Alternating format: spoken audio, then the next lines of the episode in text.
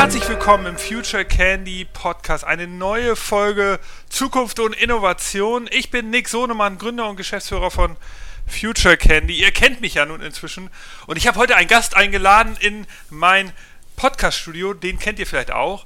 Der ist nämlich auch in einem Podcast-Game relativ bekannt. Michael Trautmann, schön, dass du da bist. Hi Nick, vielen Dank für die Einladung. Ja, ähm, wir wollen ja in dem Podcast hier, wie du vielleicht weißt, ähm, wollen wir ja über Innovation reden. Wir wollen den Hörern, mit, äh, Hörern und Hörerinnen mitgeben, ähm, Tipps und Tricks, wie man es macht. Wir haben häufig Unternehmen eingeladen oder Menschen aus Unternehmen, die, die Innovationsverantwortliche sind, die äh, beschreiben, wie sie, wie sie Innovation in ihrer Firma machen und dabei lernen wir mal ganz coole Sachen, dass sie, welche Regeln sie sich dabei geben, um irgendwelche Projekte umzusetzen bei dir könnte ich jetzt auch über ganz viele Unternehmen reden, aber ich würde eigentlich eher gerne über eine besondere Facette reden und zwar über das Thema so persönliche Innovation, weil du hast ja wirklich ganz viele verschiedene Sachen in deinem Leben gemacht und das ist ungewöhnlich. Also wie ist man innovativ in seinem eigenen Leben? Das wäre so das Thema für den Podcast heute. Ähm, ähm ich ich fasse mal ganz kurz deinen Lebenslauf in drei Sätzen zusammen. Du warst irgendwie Audi Marketingchef, dann hast du eine Agentur gegründet, dann hast du noch eine Agentur gegründet oder warst Mitgründer dann hast du, bist du ins Podcast-Game eingestiegen, da hast du eine Sportmarke mitgegründet und jetzt bist du nochmal ganz neu in so einem Coaching-Bereich eingestiegen. Also wirklich extrem viele Brüche, komplette Wandel, raus aus einem Branche dann in die neue rein. Wie, wie macht man das? Ähm, ja, da fängst du natürlich irgendwann an, dich zu fragen, äh, ob du eigentlich äh, noch alle Tassen im Schrank hast äh, und irgendwie vielleicht mal irgendwas klar kriegst, wenn du so viel wechselst. Also ich habe durchaus Phasen des, des Haderns gehabt äh, und ich bin ja auch nicht als Marketingchef von Audi auf die Welt gekommen, sondern habe vorher auch noch war Universitätsassistent, habe promoviert, war dann Unternehmensberater, war kurz auf Kundenseite bei Bertelsmann, ähm, äh, habe ein paar Flops hingelegt. Also das ist eine, eine Story, die, glaube ich, vergleichbar ist mit dem Innovieren von Produkten. Du probierst ganz viel, ziemlich viel geht in die Hose und einige Sachen klappen. Und je mehr, je mehr du probierst, desto mehr geht in die Hose, aber desto mehr klappt auch. Und äh, ich habe jetzt vor kurzem gerade ein wirklich bahnbrechendes, äh, für mich bahnbrechendes Video gesehen, TED Talk von Adam Grant, wo ich das erste Mal kapiert habe, was ich vielleicht bin, ohne mich jetzt äh, in die Liga der Leute, die er da beschrieben hat, einordnen zu wollen. Also das ist sein, sein TED Talk zum Thema Originals, wo er versucht zu beschreiben, was macht Originale aus. Ähm, und er hat es wunderbar charmant eingeleitet. Er hat, äh, er hat von Prokrastination gesprochen und dass er quasi das Gegenteil von Prokrastinierer ist, also ein Precastinator. Jemand, der, also wer das Wort Prokrastinieren nicht kennt, auf Deutsch als Verschieberitis, Aufschieberitis ähm, bekannt, also die Eigenschaft, Dinge erst ganz, ganz, ganz Schluss und äh, zum Schluss zu machen und Dinge eben nicht so strukturiert abzuarbeiten. Und er sagt, das sind Leute, die dann ganz kurz vor einer Deadline eine Panik kriegen und dann wahnsinnig produktiv werden. Und er selber sagt, er kriegt drei Monate vor Ablauf der Deadline eine Panik und macht es dann fertig. Und er hat dann festgestellt, ähm, dass die allerkreativsten Menschen eben äh, nicht so sind wie er, sondern dass die eher Prokrastinierer sind. Und zwar nicht super Prokrastinierer, aber die fangen mal was an, lassen es dann liegen, ähm, gehen dann irgendwann wieder drauf und hat so eine, so eine Untersuchung gemacht, hat dann irgendwie das aufgezeichnet, also das Level an Kreativität im Vergleich zur äh, Level von, von äh, Organisation, also wenn es eine X- und Y-Achse ist, also je, je, je, mehr man Prokrastinierer ist und so weiter, das ist eine Kurve wie so ein umgekehrtes U. Das heißt, wenn du ähm, Precastinator bist wie er, also alles sofort machst und total perfekt organisiert bist, bist du sehr unoriginell. Und wenn du super Prokrastinierer bist, bist du hast du keine Zeit, Ideen zu haben, weil du ja nie was hinkriegst, sondern die, die so Mittelprokrastinierer sind. Das war für mich so ein, so ein Punkt, wo ich angefangen habe, äh, ähm, jetzt mich nochmal wieder ein Stück weit besser äh, zu verstehen. Und wenn man dann tiefer in dieses Originals-Thema einsteigt, ähm, und das tut er in dem Film, dann zeigt er zum Beispiel auch auf, äh, dass die besten Komponisten äh, äh, klassischer Musik, Beethoven, Mozart und so weiter, alle wahnsinnig viel produziert haben. Natürlich auch wahnsinnig viel Crap, um diese wenigen geilen Stücke dann da rauszukriegen. Und äh, deswegen, also meine Erklärung ist, ich bin super neugierig, ich habe total Spaß, Dinge neu anzufangen. Ich habe ein Talent, Menschen, Situationen, Räume zusammen zu komponieren, dass da was daraus entstehen kann. Äh, fast immer ist die Folge, dass die das dann selbstständig und alleine machen wollen und äh, mich nicht mehr brauchen. Also muss ich mir auch immer wieder neue Aufgaben suchen. Das ist vielleicht so ein Erklärungsmuster. Ähm, vielleicht, wenn man jetzt noch mal guckt, was, was habe ich dann irgendwann mal richtig gelernt? Also ich habe eine relativ solide Ausbildung im Thema Marketing, Branding, das habe ich studiert, da habe ich promoviert. Ähm, und das hilft mir natürlich, mich immer wieder in neue Felder, neue Ideen einzuarbeiten, auch zu gucken mit dem Verständnis von Markenführung, Markenaufbau, wie macht man aus einer Idee etwas, was ein bisschen mehr ist. Manchmal passiert es durch Zufall von dem, bei dem von dir angesprochenen Podcast uh, On the Way to New Work, wo wir jetzt über 260 Folgen aufgenommen haben. Da ist dann irgendwie so eine kleine Medienmarke draus geworden. Äh, da ist ein Vortragsgeschäft draus entstanden. Leute haben mich relativ schnell so als einen der führenden Experten für New Work dann entdeckt, wo ich am Anfang mal gesagt habe, nee, nee, ich bin jemand, der da sehr neugierig ist, aber ich bin deswegen ja noch kein Experte. Nee, nee, lass mal, du bist der Experte. So, und daraus ist dann eben jetzt irgendwann die Idee entstanden, nach, nach vier Jahren Podcasten, äh, Vorträgen halten zu dem Thema, abgleichen mit meinen unternehmerischen äh, Fehlern, die ich gemacht habe. Vielleicht kann man ja da wieder ein neues Business draus machen und daraus ist jetzt so ein Coaching-Beratungsansatz geworden. Genau. genau. Ich glaube, das ist auch ein Thema, äh, das sollten wir gleich nochmal vertiefen hier, weil New Work ist, ist ja auch gerade absolut ein mega, mega zentrales Thema und da glaube ich, können wir gleich nochmal einsteigen. Aber nochmal eine Frage zu diesem, ähm, ja, zu diesem Wandel im, im, persönlichen Bereich, weil das ist ja schon was, also gibt es da Tools, die du auch benutzt hast für dich persönlich, um deine Entscheidung zu, herbeizuführen oder das oder hast du war das war das ist das bei dir einfach so ein innewohnender Beißreflex, den du hast? Also gibt es da irgendwas, was man jetzt so als Hörer dieses Podcast äh, mitnehmen kann, sagen kann, ey, das ist ja interessant, dass der Michael das so mhm. gemacht hat.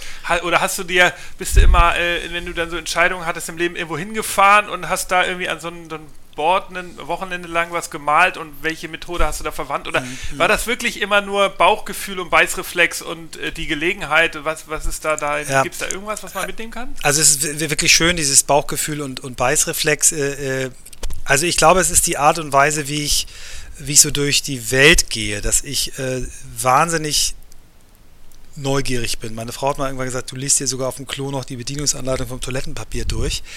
Und es, es gibt bei mir Sachen, ich bin zum Beispiel wahnsinnig äh, oder sehr, sehr oft in, in, in New York. Ich glaube, in den letzten 30 Jahren, äh, seit ich arbeite, über 50 Mal. Ähm, und jedes Mal auf einer New York-Reise komme ich wieder mit einer Liste von 10, 20 Sachen, die ich mal gerne machen würde. Also ich schreibe mir dann Dinge auf, die ich sehe, gucke die dann irgendwann wieder an. Ähm, mittlerweile äh, habe ich auch Tools gefunden. Also ein Tool zum Beispiel, was mir, was mir hilft, ist eine, eine Liste. Ähm, das kommt aus dem Mind Valley Kontext. Das ist so ein ganz, ganz cooles äh, Weiterbildungsinstitut aus den USA. Ähm, die machen eine Mini-Meditation, äh, so ein paar Minuten zu einer schönen Musik und dann hast du zehn Minuten Zeit, eine Liste auszufüllen und zwar drei Themen. Und das schreibst du auf, was möchte ich in meinem Leben noch erleben, was möchte ich in meinem Leben noch lernen und was möchte ich in meinem Leben noch zurückgeben. So, das mache ich alle zwei, drei Jahre mal, diese Liste. Und auch wieder völlig neu.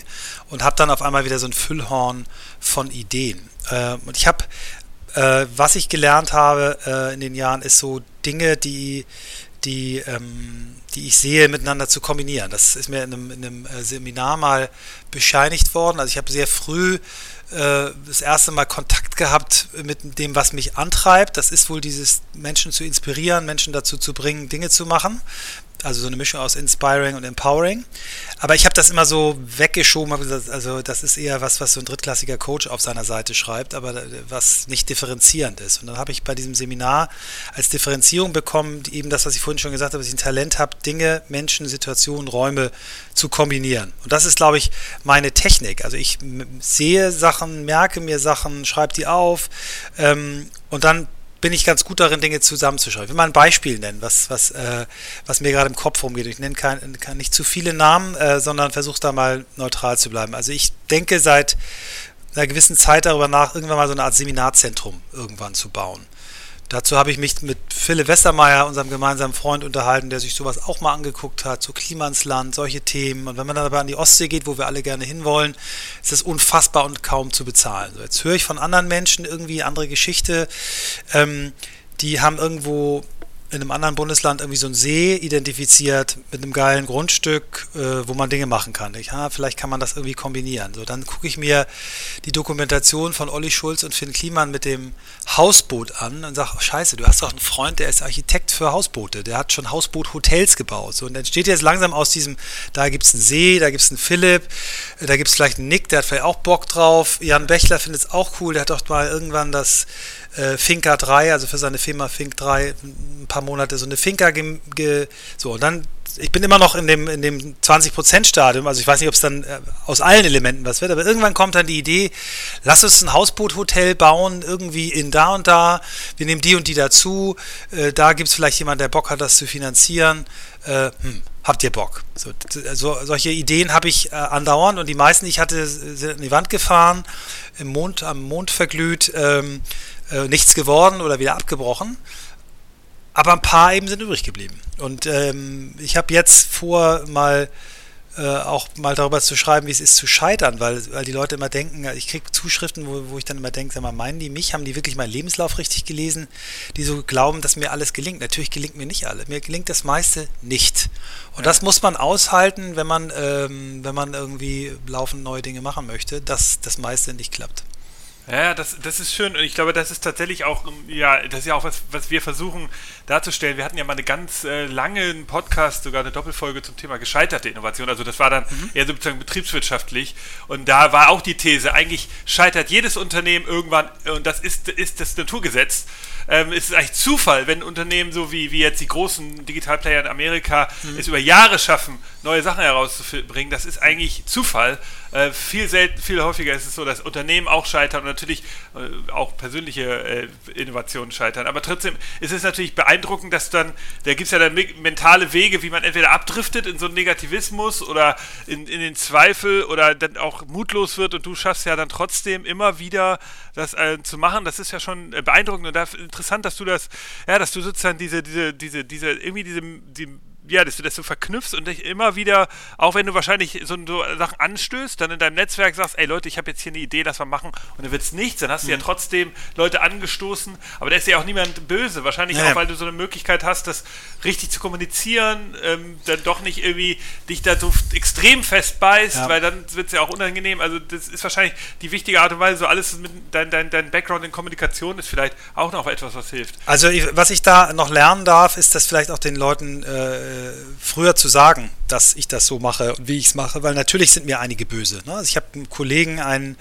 äh, Henrik Schmidt, mit dem ich früher bei Springer und der Kubi zusammen äh, habe, meinen Einstieg in die Werbung damals, der mal zu mir gesagt hat, Michael, dein Problem ist, du versprichst ähm, äh, 200 äh, Prozent, aber du hältst nur 150 Prozent. Das fühlt sich für die Leute an, äh, dass du nicht deliverst. So, wenn du mal 100% versprechen würdest und 150% deliverst, dann bist du der Over-Deliverer. Also versuch mal ein bisschen nicht so viel zu versprechen. Und das ist natürlich schwierig, wenn man mal in diesem, in diesem Probiermodus ist. Und ich kann ja mal an einem, an einem erfolgreichen Beispiel, also ich, ich hoffe, es wird erfolgreich, aber es ist äh, auf einem sehr, sehr guten Weg, ist High Rocks, dieses Sport-Event, äh, von dem du gesprochen hast.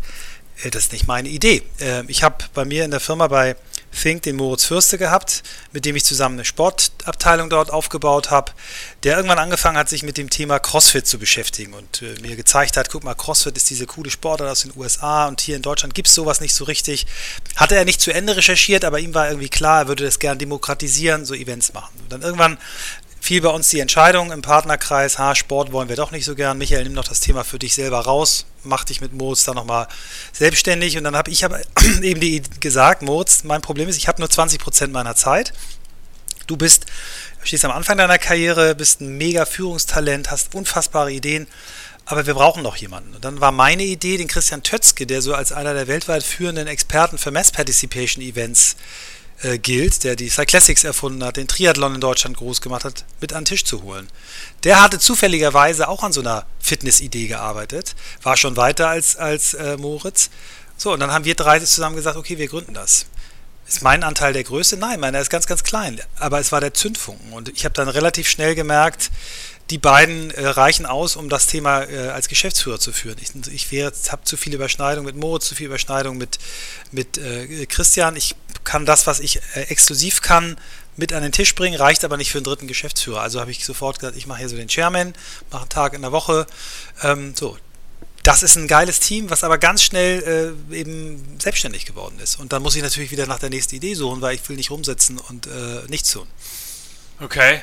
Abgefahren. Also ich glaube, was man, was ich lerne jetzt, wo ich dir zuhöre, ist, ist eine Kompetenz natürlich, das Netzwerk super zu nutzen. Das ist vielleicht auch was, was Menschen, äh, die ich beobachte, nicht so stark tun. Die verlassen sich vielleicht zu sehr auf entweder auf ihre eigene Kompetenz, was ja auch gut ist, und versuchen immer alles selber zu machen, was, äh, was, was vielleicht in komplizierten Zeiten und bei neuen Projekten oft nicht hilfreich ist. Also das ist ja eine Sache, die ich jetzt mehrfach gehört habe, dass du eben Leute miteinander zusammenbringst und dann zündet sich, entzündet sich irgendwas. Ja. Und das klappt aber auch manchmal nicht, hast ja eben auch. Ja, ja. und du machst dich eben auch, auch überflüssig. Ne? Also bei, bei ähm, Think, das ist ja die Agentur, äh, die zweite Agentur, das ist ja eigentlich äh, die, die Umgründung der ersten Agentur, die Kemper Trautmann, hieß, als André Kemper irgendwann sagte, Michael, wir passen einfach nicht gut genug zusammen, lass uns mal irgendwie überlegen, ob wir die Firma verkaufen oder was wir anders machen können. Äh, und dann hatte ich die Idee, zwei neue Partner dazu zu holen, ähm, wo aber eigentlich schon im Kopf klar war, eine davon ähm, kann fast genau dasselbe wie du, Karin Heumann. Und das hat sich dann eben auch herausgestellt, dass es nicht funktioniert hat zusammen. Also war ich dann da wieder überflüssig. Aber ich habe Fink, also Trautmann, Heumann, Jochum und Kemper am Anfang, was jetzt für Trautmann, Heumann, Jochum und Kollegen steht, ähm, zusammengebracht. So, Zündfunke nach ein paar Jahren stand fest, Michael, du passt eigentlich nicht so richtig gut in dieses Führungsteam, äh, hast nicht Lust, ein bisschen mehr in die Seitenlinie zu gehen. So, das ist das, was, was äh, dann auch Schmerzen verursacht hat und was ich jetzt erst im, im, im zarten Alter von 56 so richtig realisiert habe, dass das nicht schlimm ist, sondern dass das mein Talent ist, mich überflüssig zu machen. Ja, aber das ist ja trotzdem eine Fähigkeit, dich, dass du mental da so eine Stärke hast. Ist da irgendwas, was du Leuten mitgeben kannst? Weil es gibt ja Menschen, die dann in so einem Innovations- oder in so einem Scheiter ja. Scheitern auch äh, oder so einem Erlebnis dann schnell in so eine Negativität oder auch in so ein ewiges Zweifeln abgleiten. Ja. Gibt es da Tricks, wie man wie es aus der persönlich schafft, positiv zu bleiben? Also du hast ja gesagt, es dauert auch ein bisschen, aber... Ja, also ich glaube, dass der, der, der, der ähm, das, was ich auch jetzt immer mehr lerne, auch im Kontext von New Work, äh, ich schreibe ja gerade ein Buch dazu und das erste Kapitel, also mit zwei Co-Autoren, äh, das erste Kapitel, an dem ich schreibe, heißt Selbstreflexion. Das ist für mich auch der Anfangspunkt. Wenn ich mich frage, was kann ich im Leben anders machen, muss ich doch erstmal wissen, wo ich stehe, äh, was ich kann, was ich nicht kann, was sind meine Stärken, was sind meine Schwächen, was sind vielleicht sogar Blindspots, äh, Schwächen, die ich noch gar nicht kenne, Verhaltensmuster, die mich daran gehindert haben, die großartige Person zu sein, von der ich immer geträumt habe. Ähm, und das wirklich äh, regelmäßig zu machen mit Sounding von Freunden, mit Tools, es gibt alles, es liegt alles rum, es ist alles da, das ist der Startpunkt. Und wenn ich dann feststelle, dass ich neugierig bin, dass ich Interesse an der Zukunft habe, dass ich äh, begeisterungsfähig bin und so weiter, das sind alles Dinge, die bei mir rausgekommen sind, dann kann ich auch so einen Weg gehen. Wenn ich aber feststelle, dass meine Stärken ganz woanders liegen, dann sollte ich auch nicht versuchen, so einen Weg zu gehen, weil mein Weg ist anstrengend, ist mit Sicherheit nicht der, der einfachste. Ähm, ist für mich der schönste und wahrscheinlich einzig mögliche, weil ich schnell ungeduldig bin, weil ich nicht gut bin darin, äh, Dinge äh, auf Levelflug zu halten oder so, so steady weiterzuentwickeln. Ich bin, glaube ich, auch nicht der, der geilste Manager auf dem Planeten. Ähm, ich, ich kann immer nur so als, als Empfehlung geben, versuch rauszubekommen, was du wirklich, wirklich willst, so wie Friedrich Bergmann, der Begründer der New Work-Bewegung, das schon gesagt hat. Und dann guck, äh, was steht dir im Weg? Und was kannst du machen oder was, was hilft dir von deinen Eigenschaften, das zu machen, was du wirklich, wirklich willst? Und was steht dir im Weg? Und was kannst du das alleine oder brauchst du Hilfe? Netzwerk. Und beim Thema Netzwerk, um deine Frage jetzt direkt zu beantworten, ähm, Netzwerk ist etwas, ähm, was sich bildet über Zeit und was nur entsteht, was wirklich nur entsteht, ähm, wenn du eher gibst als nimmst, wenn du, wenn du jemand bist, der mehr gibt, als er nimmt versuche das zu erläutern. Auch wieder ähm, Postrationalisierung, interessanterweise derselbe Organisationspsychologe, den ich vorhin schon genannt habe, Adam Grant, der erst Originals geschrieben hat und dann Give and Take, der hat eben rausgefunden, dass Menschen, dass man Menschen eigentlich einteilen kann in drei Kategorien: Geber, Nehmer und Tauscher. Tauscher sind die, die, äh, wenn sie dir einen Gefallen tun, genau dasselbe wieder zurückhaben wollen in der Wertigkeit. Nehmer sind die, die immer einen Schnitt haben wollen. Die, ja, ja, ich gebe, aber muss 10% Zinsen zahlen oder dann möchte ich aber das und das. Also die immer einen Schnitt machen wollen. Und Geber sind die, die immer ein System geben. Und was er, äh, ohne eine Bedingung, ohne, ich möchte aber gerne was ähm, dafür haben. Und ähm, was er herausgefunden hat, ist, dass diese Geber, wenn sie sich nicht abgrenzen können und wenn sie sich verausgaben, äh, die allerunerfolgreichsten Menschen des Planeten sind, äh, auch gerne Opfer, aber unter den erfolgreichsten, aller erfolgreichsten eine, eine überdurchschnittlich hohe Zahl von Gebern auch ist. Ähm, die einfach ins Universum geben und darauf vertrauen, es kommt sowieso übers, übers Universum zurück. Und das kann ich sagen. Ich habe äh, über 150 Jobs vermittelt, ohne dafür jemals einen Euro genommen zu haben. Ne? Nicht in meinen eigenen Firmen, das auch. Aber wenn mich Leute gefragt haben, hast du mal, kennst du mal, kannst du mal, bis hin zum Vorstandsvorsitzenden ähm, eines MDAX-Unternehmens, äh, da habe ich dann mal eine Kiste Wein gekriegt. Aber ich habe mich drum gefragt. Äh, ich mache es einfach. Ich musste aber auch lernen, ähm, dass du dir nicht jeden Schuh anziehen kannst. Also wie ich, ich kriege quasi täglich Anfragen für Karriereberatung. Und ich habe nicht für jeden Menschen den Tag Zeit, den man dafür braucht oder das Betreuungsprogramm über mehrere Monate. Wofür ich aber Zeit habe, ist dem fünf Minuten zu sagen, pass mal auf, google mal hier, google mal da, ruf mal den an für dein Thema das. Also ein bis vier Tipps, wie diese Person weiterkommt. Und vorher klar sagen, abgrenzen, ich würde dir gern mehr helfen, ich habe aber nicht die Zeit dazu ist dann der ehrliche, die ehrliche Herangehensweise. Okay, also das, das ist nochmal ein interessanter Tipp für Menschen, die jetzt sagen, okay, das Netzwerken scheint ein guter Erfolgsfaktor zu sein, für mich persönlich.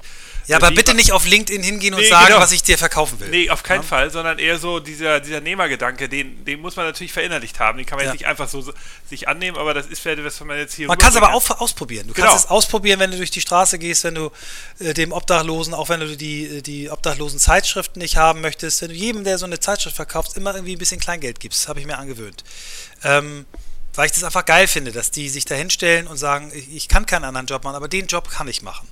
Ähm, äh, also ich glaube ganz, ganz stark dran und, und äh, Buchtipp, das, Buchtipp das, 1 das, Originals, Buchtipp 2 Give Das ist ja das, ja, das, ich glaube da auch dran. Ähm, es gibt dazu ja auch diese äh, Studien, die sagen, wenn du Social Media etwas postest, also wenn du ein einsamer Mensch bist und du postest bei Social Media was, dann, auch wenn du keine Likes bekommst und nur ganz wenig Likes, hast du trotzdem ein gutes Gefühl. Das ist sozusagen dieses, mhm. ich gebe etwas in meine Community hinein, dadurch wachse ich auch. Also es ist so ähnlich wie mit dem äh, Obdachlosen etwas geben. Auch wenn du nicht direkt den Effekt hast jetzt von dem Obdachlosen, der gibt dir nichts zurück, aber du hast etwas Gutes getan und das wertet dich auf. Du bist wahrscheinlich positiver drauf.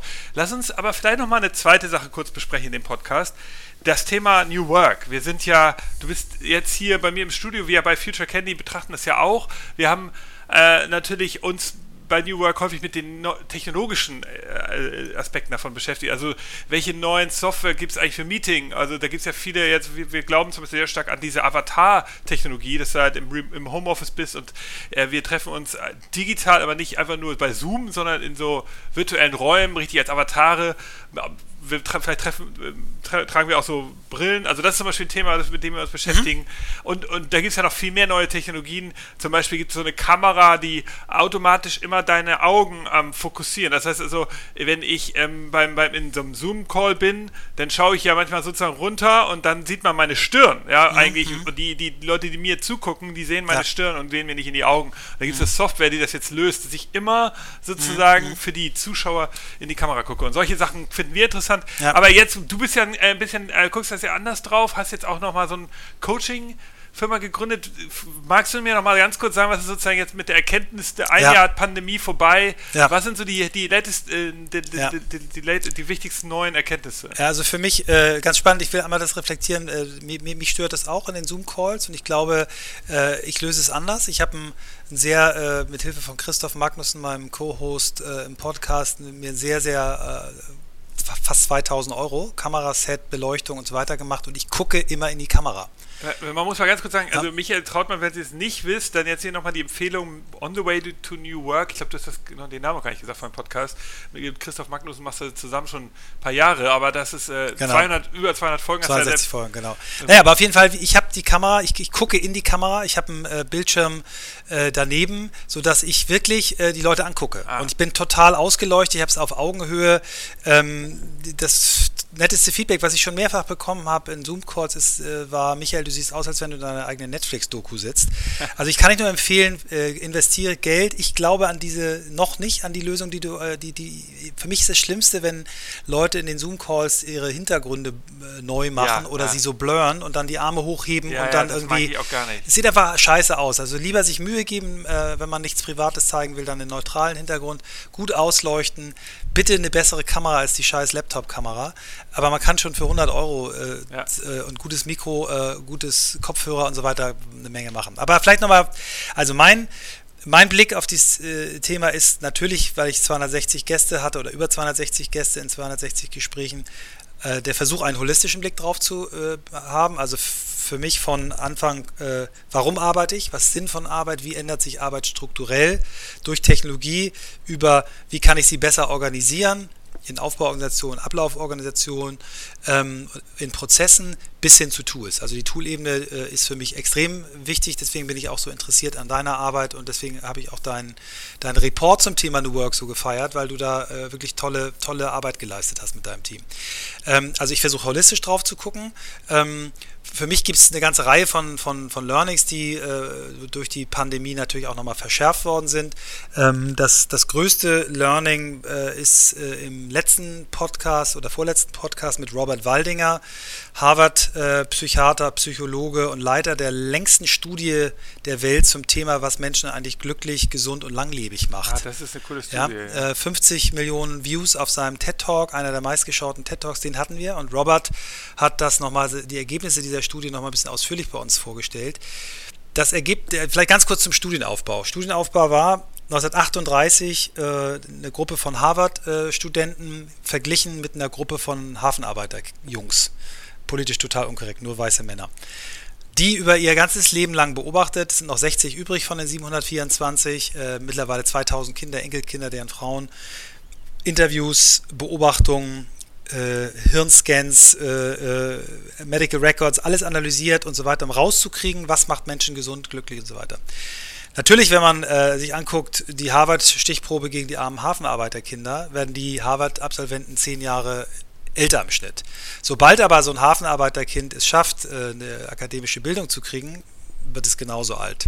Also, nicht das ist ein Erklärungsmuster, nicht das härteste. Das härteste Erklärungsmuster ist, ähm, gelingende Beziehungen halten uns gesund und glücklich. Period. Das ist das härteste Ergebnis so. Und Beziehung, das ist auch für mich das ganz große Learning aus der Pandemie, ist der Schlüssel. Wenn es mir gelingt als Unternehmerin oder Unternehmer, die Beziehungen, die in dem Team sind, äh, aufrechtzuerhalten, zu stärken durch tolle Sachen. Unser gemeinsamer Freund Jan Bechler hat für mich da Vorbildliches geleistet. Die sind am dritten Tag des Lockdowns mit dem LKW durch Hamburg gefahren, haben ihren Leuten ähm, die, die Schreibtischstühle, die, die, die Bildschirme nach Hause gefahren, weil haben junge Leute haben keinen Schreibtischstuhl zu Hause ähm, und haben dann Pakete geschickt, haben Weintastings gemacht, haben äh, Singer-Songwriter-Konzerte gestreamt, also haben wirklich was gemacht, um diese Beziehung aufrechtzuerhalten. Und das ist die ganz große Leistung von Unternehmen. Wie gelingt es mir, Beziehungen aufrechtzuerhalten über dieses Kack-Medium, was ein Segen ist, dass wir es haben. Also du, du meinst die Videokamera, ne? Ja. ja ähm, Aber also das geht. Das ist ja interessant. Das heißt, ich habe kenne diesen TED Talk und der äh, in dem TED Talk reduziert hat, das ist ja nur 15 Minuten, natürlich stark auf das Thema Liebe, also nicht ja. Liebesbeziehung, aber familiäre Beziehung. Ja, aber, aber er sagt eben auch, äh, er sagt, es geht nicht nur um die, äh, stimmt, in dem, in dem Video ist, ist der Fokus auf der einen großen Beziehung, aber er sagt, es geht insgesamt um Beziehung. Es geht genauso um deine Beziehung bei der Arbeit. Und er sagt, äh, stell dir die Frage, wenn du ähm, äh, mitten in der Nacht aufwachst, krank bist oder Ängste hast oder so, wie viele Leute kannst du dann anrufen? Wie viele sind das? Und da gibt es eben Menschen, die sagen, ich kann niemanden anrufen. Und es gibt Menschen, die sagen, ich kann auch vor allem niemanden in meinem Büro anrufen. Und ähm, Beziehung äh, ist das ganz große Thema.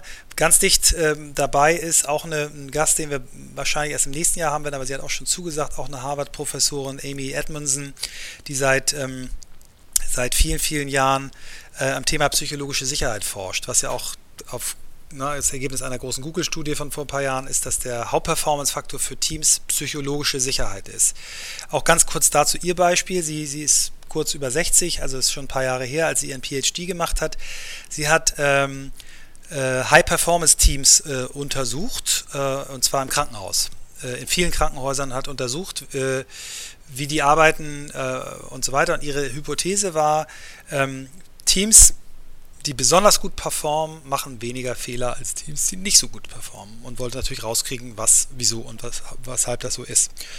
Als sie dann das erste Mal den Blick auf die Daten hatte, ähm, ist sie fast ausgeflippt, so hat sie es äh, in ihrem Call, äh, in ihrem Talk äh, beschrieben, weil die, die Korrelation so stark war, viel stärker noch als sie ähm, es, äh, es gedacht hat, also zwischen äh, Fehlern und, äh, und, und, und Performance.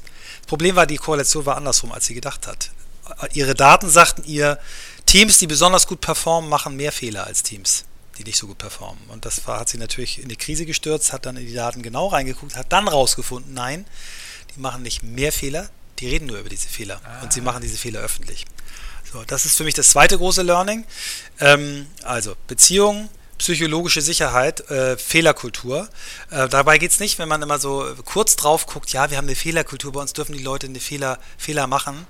Nein, Fakt, du willst es eigentlich dass, nicht, dass die Leute Fehler machen. Aber wenn sie Fehler machen, dann sollen sie drüber reden und sollen was draus lernen und sollen analysieren, was die Ursache ist und nicht wer schuld ist. So. Ähm, drittes großes Learning ist äh, ganz klar für mich der, der, der Megatrend äh, dahin, dass Menschen immer mehr Verantwortung übernehmen können und auch wollen. Äh, nicht alle, aber ähm, äh, viele wollen das. Wir hatten Brian Robertson, den Erfinder von Holocracy, das ist diese Führungsphilosophie, die ohne Chefs auskommt, die Führung in Rollen vergibt. Er hat das sogenannte Become the CEO of your role. Die Menschen haben zwischen einer bis 30 Rollen im Unternehmen, wo sie Letztverantwortung haben. Ob das jetzt das richtige Tool ist, will ich gar nicht diskutieren. Was aber richtig ist, ist die Beobachtung, dass viel, viel mehr Verantwortung an, an Menschen gegeben werden kann.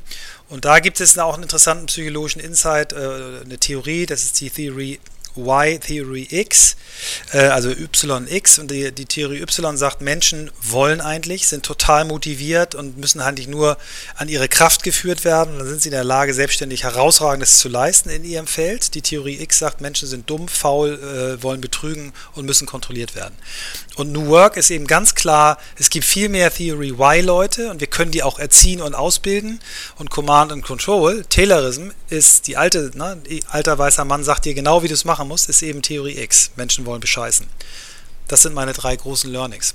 Aber wie X, also wenn man das wie so ein Koordinat Nein, das ist einfach so genannt. Das ist einfach so genannt. Theorie Y, Theorie X, das ist einfach eine Bezeichnung. Also, das heißt, wir haben teilweise die falsche Arbeitskultur.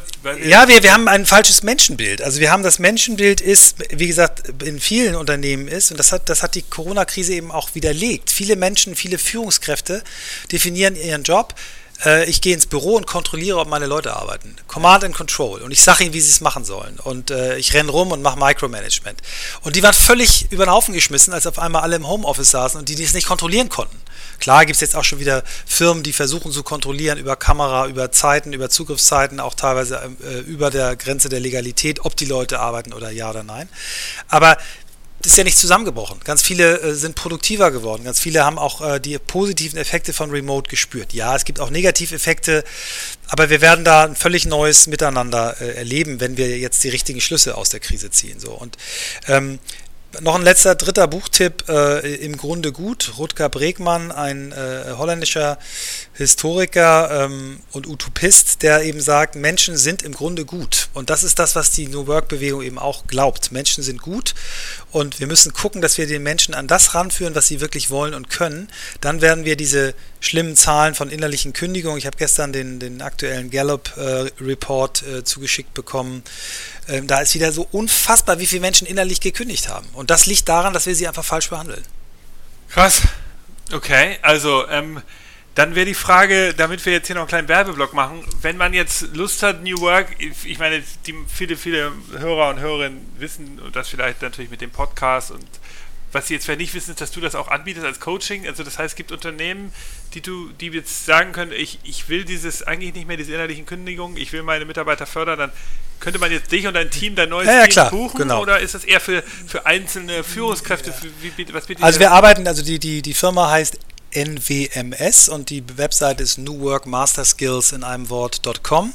Äh, meine äh, Partnerin Swantje Almers, mit der ich das zusammen mache, die äh, eben, äh, die auch unsere dritte Autorin ist, die mit Christoph und mir das Buch zusammenschreibt, die ist im Prinzip genau das Bindeglied zwischen Christoph, der so wie du eher aus der Tool-Ecke kommt, ich eher aus dieser äh, Sinn- ähm, und philosophischen Ecke und sie hat, ist halt Coach für alle diese ganzen Dinge, die du brauchst, ob das Design Thinking ist, Scrum, uh, Getting Things Done, Language and Behavior Profiling, NLP, Holocracy, die hat all diese, diese, diese Lizenzen und immer bei den Besten gelernt und eben äh, über zehn Jahre Coaching-Erfahrung. Und mit der zusammen baue ich das auf und wir bieten jetzt aktuell äh, ab September ein ähm, äh, so ein Executive-Programm an, wo wir so eine einjährige Learning Journey, viermal drei Tage Präsenz, dazwischen Peer-to-Peer-Coaching. Ähm, das bewerben wir noch nicht, das haben wir jetzt äh, äh dort äh, auf unserer Webseite mal angezeigt. Die ersten Interessenten melden sich auch schon. das finde ich ganz günstig, aber ist glauben wir, sehr nachhaltig und eine, eine tolle Sache, äh, richtet sich eher aber an, an, an Führungskräfte und wir arbeiten parallel daran, das dann auch irgendwann zu skalieren über Video-Learnings, äh, auch irgendwann über eine App. Also wir, wir, glauben, dass wir da eine Menge machen können. Und wir machen das eben auch tailor-made, Führungsnachwuchsprogramme äh, für Firmen. Wir helfen Firmen dabei äh, bei ganz konkreten Problemen, wie zum Beispiel eine Firma, die uns sagt, pass auf, wir wollen New Work über ein neues Office einführen. Kann das ein Startpunkt sein? Ja, das kann es sein. Das war es auch für mich. Genau, und das okay. kann man da, ja, kann man uns kontaktieren, genau. Okay, und ihr bietet natürlich auch alles remote an, nehme ich an. Ja. also Michael, vielen Dank. Das war echt cool. Also ich ähm, muss sagen, ähm, was ich finde es spannend zu sehen, dass es am Ende doch auch bei deinem äh, äh extrem äh, vielseitigen Lebenslauf da doch so, so, so, so immer wieder so ein Faktor gibt, der, der, der alles beeinflusst hat. Und das Thema Netzwerk ist ja ist ein schöner, sozusagen, ist ein schöner, schöner Gedanke, wenn man darüber nachdenkt, wie, wie kann ich eigentlich innovativ sein?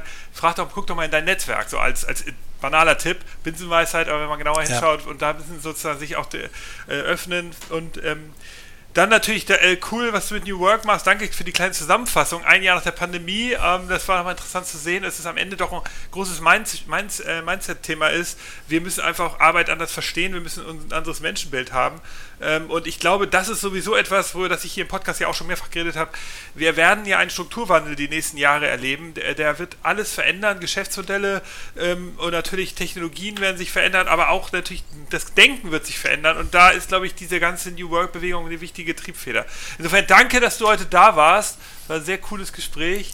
Ähm, und ich kann auch nochmal selber sagen, hier supportet Michael ähm, mit dem Podcast. Vielen Dank, vielen Dank. Hört euch den Podcast an, da lernt ihr nochmal ein bisschen mehr über das Thema New Work. Ähm, genau, auf allen großen Podcast-Plattformen kann man dich finden. Ne? Danke, lieber Nick, für das Gespräch, für das Interesse und die, die tolle Promobühne zum Schluss. Das wusste ich nicht, dass du das machst. Danke. Alles klar. Jo, und hier geht's weiter. Übernächste Woche wieder ein neuer Gast. Bleibt uns gewogen. Wenn ihr Fragen habt und Kommentare, dann gerne an meine E-Mail nick at futurecandy.com und natürlich like den Podcast und ihr könnt, falls ihr Michael finden wollt, im Internet findet ihr ihn, glaube ich, sehr gut als bei LinkedIn. Das LinkedIn, ist ja. beste Quelle. Ja. Da, da ich beantworte da auch jede, jede Anfrage. Manchmal auch mit Nein, aber äh, da bin ich, äh, genau, da bin ich gut erreichbar. Alles klar, danke, bis bald, tschüss.